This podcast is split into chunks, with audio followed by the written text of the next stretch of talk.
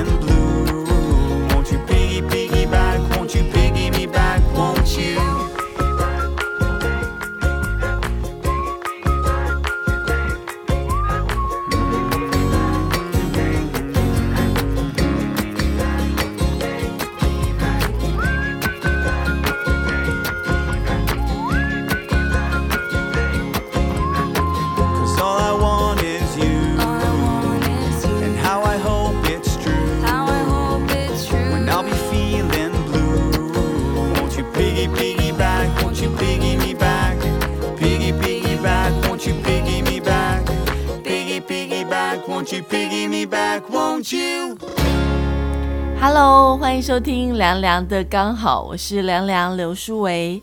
你快乐吗？我很快乐，这是很久以前的一首歌。可是我相信很多人，呃，当我在问你说你快乐吗？可能不是所有的人答案都是我很快乐，可能有些人这时候就会回答说一点都不快乐，或者有些人说还好啦。对，什么是快乐呢？有时候吃一顿大餐，有时候看一部很好看的电影，或者是看到自己很喜欢的偶像，很多原因都可以让自己很快乐。当然，如果要说不快乐的理由，我想应该大家就更容易回答了吧？嗯，没有吃到想吃的东西，或是下雨天觉得心情很糟糕，好像让你不快乐的事情，似乎呃随手可得吗？那是不是我们常让自己陷入一种不快乐的情绪当中呢？我相信很多市面上的一些书籍或者是电影，其实都有在探讨所谓的幸福快乐到底是什么。我最近刚好在看一本书，呃，在看作者介绍的时候，发现这位心理医师他有其他的著作，而且还被翻拍成电影，然后就激起我的好奇心。这位法国的心理医生呢，他叫做法兰斯·瓦莱洛。呃，很多人对他名字的翻译有各种不同，那我们就暂时用这个翻译。他呢写过一本书，叫做《艾克托的幸福笔记：二十三种快乐的理由》，而且里面的主人翁呢也是一位心理医师。呃，这个故事呢，他后来被翻拍成电影，叫做《寻找快乐的十五种方法》。算是轻喜剧电影，但是在一个喜剧的包装下，其实它讨论的是一个到底什么是快乐，什么是幸福。我不知道你有没有这样的经验，就是每天在工作，或者每天你在做一样的事情，有一份工作其实是很幸福的。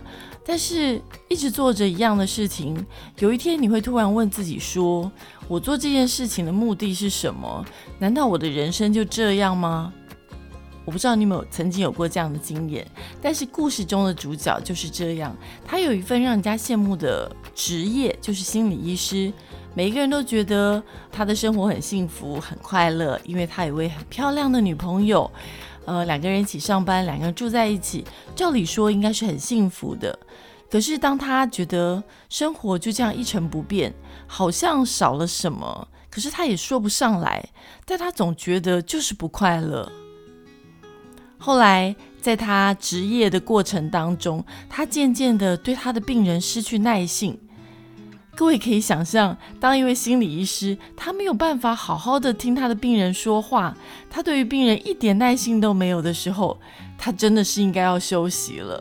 所以在这个时候，他就跟他的女朋友说：“啊，我想要出去走一走。”那他女朋友虽然很舍不得，但是他也非常鼓励他，可以到外面去看一看。那同时呢，他也送给他一本笔记本，可以让他写下他对于这趟旅程当中，呃，他的一些心情。于是呢，男主角他就出发，他的第一站呢是中国。在这个飞机上呢，他遇到的第一个人，本来不太理他，是一个有钱人。后来呢，他们莫名其妙成了朋友。这位有钱人知道他想要了解什么是幸福跟快乐的时候，他就说：“太简单了，有钱。”要快乐还买不到吗？于是他就带他去买快乐。钱的确是可以买到快乐，但似乎不是永远。他发现追求物质的快乐似乎就像是个无底洞一样，永远追求不完。他问大老板说：“你快乐吗？”大老板回答他说。当你跟我一样忙的时候，就没有时间回答这个问题了。大老板他的座右铭就是不断往前。退休之后，只有一个方法能够快乐，那就是别退休。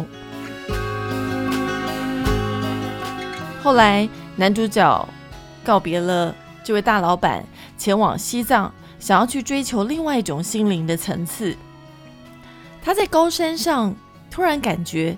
快乐是这么的简单，看到风在吹，看到雪，看到大自然，看到大家的笑容，一切都是那么单纯。他发现简单的幸福跟满足。后来他继续他的行程，前往非洲找他的好朋友。在前往非洲的飞机上，他认识了当地的一个非洲妇女。这段对话我觉得非常的幽默精彩。男主角因为飞机上上下下感到非常恐惧的时候，这位非洲的女性她反而非常的坦然，跟没事一样。甚至她邀请他说：“等到了非洲之后，别忘了有空来找他吃他们家传说中的炖马铃薯。”这趟非洲的行程，他获得许多的友情，同时也帮助当地许多需要帮助的人，看起来好像非常有收获。但是没有想到，下一瞬间他竟然被绑架了。还好，曾经的一个缘分帮助了他。当他重获自由的时候，他只想大声的说：“快乐就是活着真好。”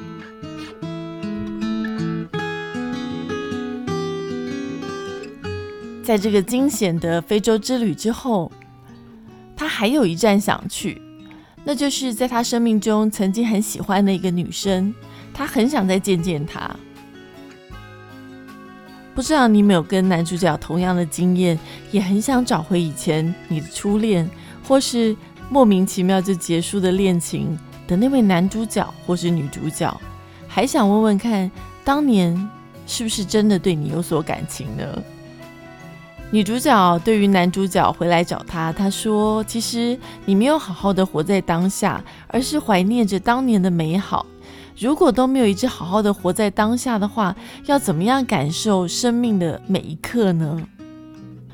后来他们回到学校去找以前教过他们的教授，教授这时候也正在上课，讲的题目呢，也就是快乐。怎么样才能获得幸福跟快乐呢？教授说，喝酒的人很快乐，可是酒醒了之后呢，反而痛苦更加深。他说，喝酒的暂时快乐值得吗？后来教授还说了一段话，他说，我们越想要追求个人的快乐，他就离我们越远。只有把自己沉浸其中，专注、启发、沟通、发现、学习，甚至跳舞。不要太执着于追求快乐，而是要追求快乐的过程。男主角在看完教授之后，也得到许多启发。他知道自己的快乐是什么了。他跟他在西藏认识的喇嘛试训，他说到追求快乐这件事的体悟。他说：“我们都有快乐的能力，我们都有快乐的权利，同时。”我们也都有让自己快乐的义务。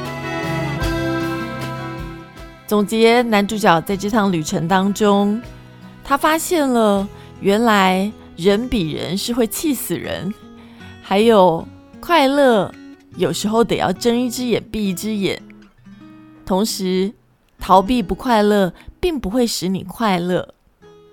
快乐是做你擅长的事情，快乐是遇到真正欣赏你的人，快乐是活着真好，快乐是懂得庆祝，快乐是用心去倾听，同时怀念不代表一定要回到过去。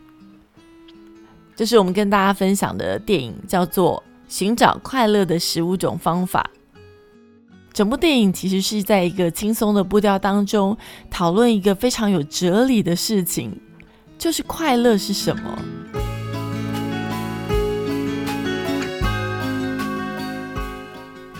我记得在好多年前有一部电影叫做《幸福路上》，里面主角也是一直在思考，到底什么是幸福呢？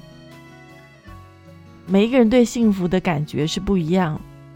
电影当中有一句对白是这样的：“他说，爸妈吵架其实也是一种幸福啊，我这辈子都没有看过呢。”是不是很令人感伤的一句话？也许对你来说，有些事情是不幸福的，但对某些人来说，他却是求之不得。所以，幸福的定义是什么呢？有一本书叫做《过你的第二人生》。你要留在这里，还是往前走？作者是《华尔街日报》的畅销作家强高登。这本书里面有一段故事，有两个人在飞机上认识了。其中一个人说：“你是有重要的会面要赴约吗？”对方说：“是的，是有一个工作面试。”他说：“那你找这份工作很久了吗？”他说：“事实上并没有，因为我已经有一份工作，是另外一家公司想要雇佣我。说来话长，我现在正在休假中，可是刚好有一个很好的工作机会，所以我现在才会在这里。我没有去找工作，是工作找上我。所以你在目前的工作中不快乐吗？哦不，我并没有不快乐。”这个男生他说：“我只是想我在新的工作当中可能会更快乐，这看起来是个好机会呢。”对方说：“为什么你觉得在新工作中会比较快乐呢？”他说：“我也不知道，我就是有这种感觉吧，我猜。”对方就笑了，接着他又很诚恳的跟他道歉说：“不好意思，只是每一个人总是觉得。”他们在另外的地方会比较快乐，从一份工作换到另外一份工作，从一段婚姻跳进另外一段婚姻，总是在找更多的东西，都不知道他们其实真正该寻找的东西就在自己的心里。古老的谚语说的对，身在心就在。等到你到了我这把年纪，你就会明白，这和你的老板无关。这也和找到新工作让自己比较快乐无关，这只是跟你自己内心有关。快乐是内心的功课，快乐是一个抉择。他接着说，快乐可能会骗人，难以捉摸，甚至误导你。就像我有几个朋友开了餐厅，只是因为他们喜欢烹饪，但是最后却发现。开餐厅的一切大小事让他们变得不快乐。他说：“你应该问自己几个问题，那就是在目前的工作当中，是不是已经学到了应该学的一切呢？是不是还有成长的机会呢？是不是全心全力的投入工作当中，把自己最好的一切都发挥的淋漓尽致呢？是不是已经彻底实现了自己的潜能呢？”这无关你在哪里比较快乐，未来总是比现在看起来更诱人，因为未来充满了幻想而非现实。关键是你得在当下，在你现在立身之处，将幻想变成现实。工作如此，爱情如此，生命也是如此。所以，当你做决定的时候，不要选择你在哪里会最快乐。而是应该选择你在哪里会学到最多、将潜力充分发挥出来。如果你在现在的地方已经不能再成长，那就代表该到其他地方追求更多成长的时候了。但是不要因为挑战而离开。人常常一碰到阻力，就会只想转身逃跑。但是如果你想成长的话，就必须要面对阻力，并且从当中学习。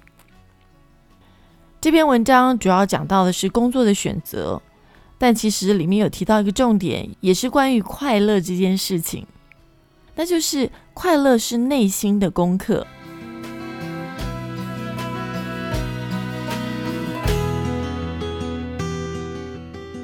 柏拉图曾经说过：“快乐跟痛苦从来不会同时降临在一个人的身上。但是，如果你追求他们中的某一个，并且有所体验，你几乎总是不得不体验到另一个。他们就像受同一个大脑指挥的两个躯体一样。”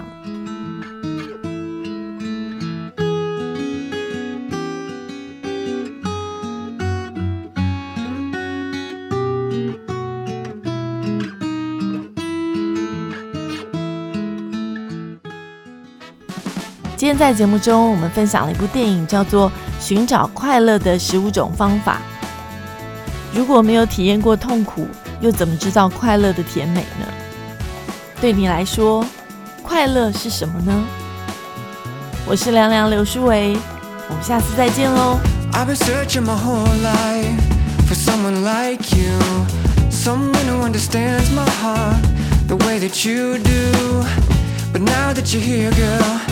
don't know what to say. Mm,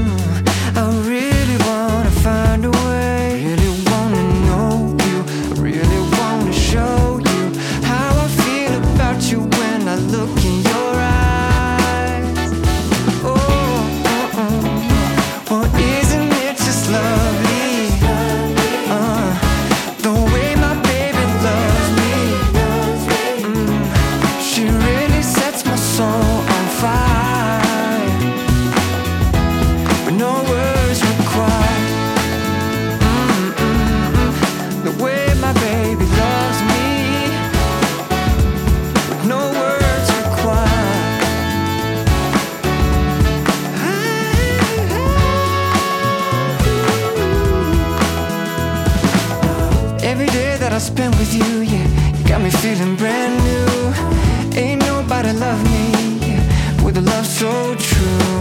I wanna tell you how I feel, but I don't know what to say.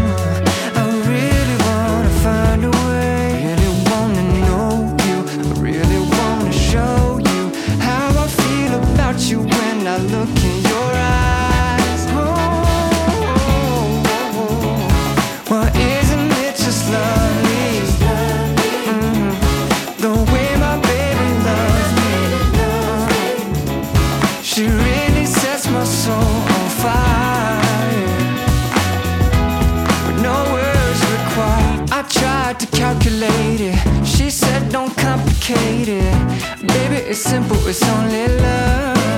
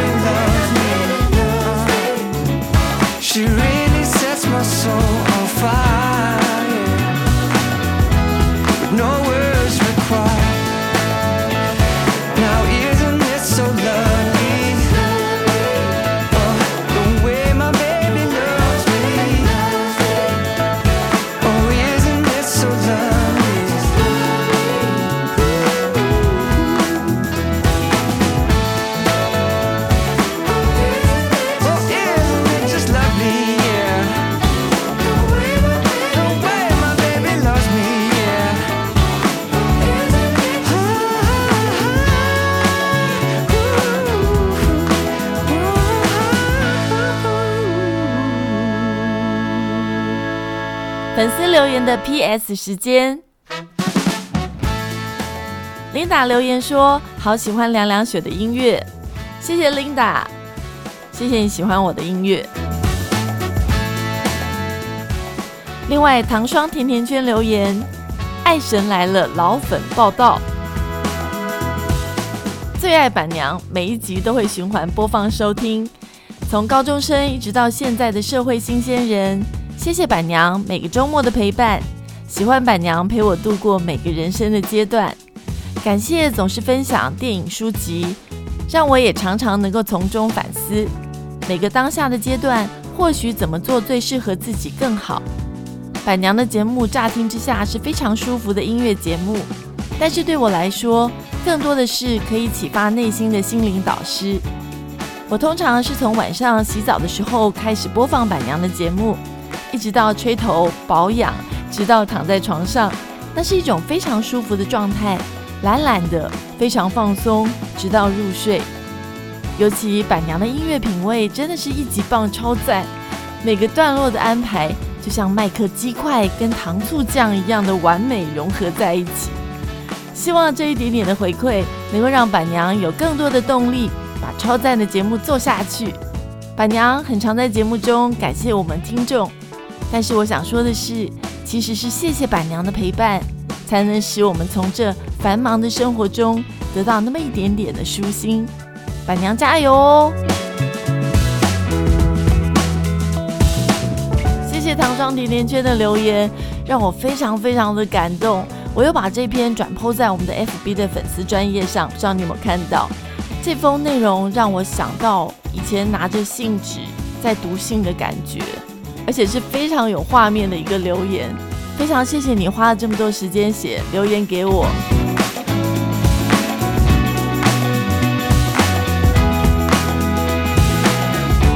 另外，今天还有第三封留言哦，他是 FB 的吴同学。吴同学说，从国中时期的深夜节目，半夜睡不着，打开收音机，突然转到凉凉的节目，当时好像是称呼为板娘。凌晨两点的节目，就这样陪我度过了无数个深夜。就因为这个记忆中的声音，在出社会之后，终于又找到了板娘，开始了凉凉的刚好，所以有了 Podcast，就一定不能再错过喽。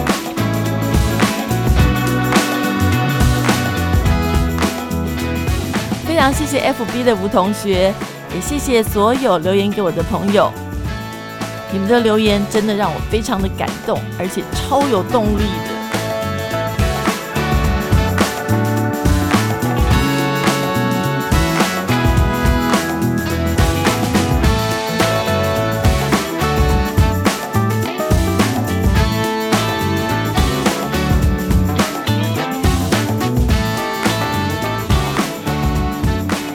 今天念了好长的留言，感觉非常的过瘾，而且也让我做这个节目更带劲儿。非常谢谢！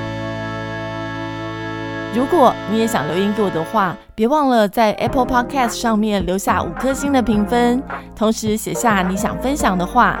别忘了，我们今天的节目分享的是你的快乐是什么呢？如果愿意的话，欢迎你留言告诉我。谢谢你今天的收听，我们下次再见喽！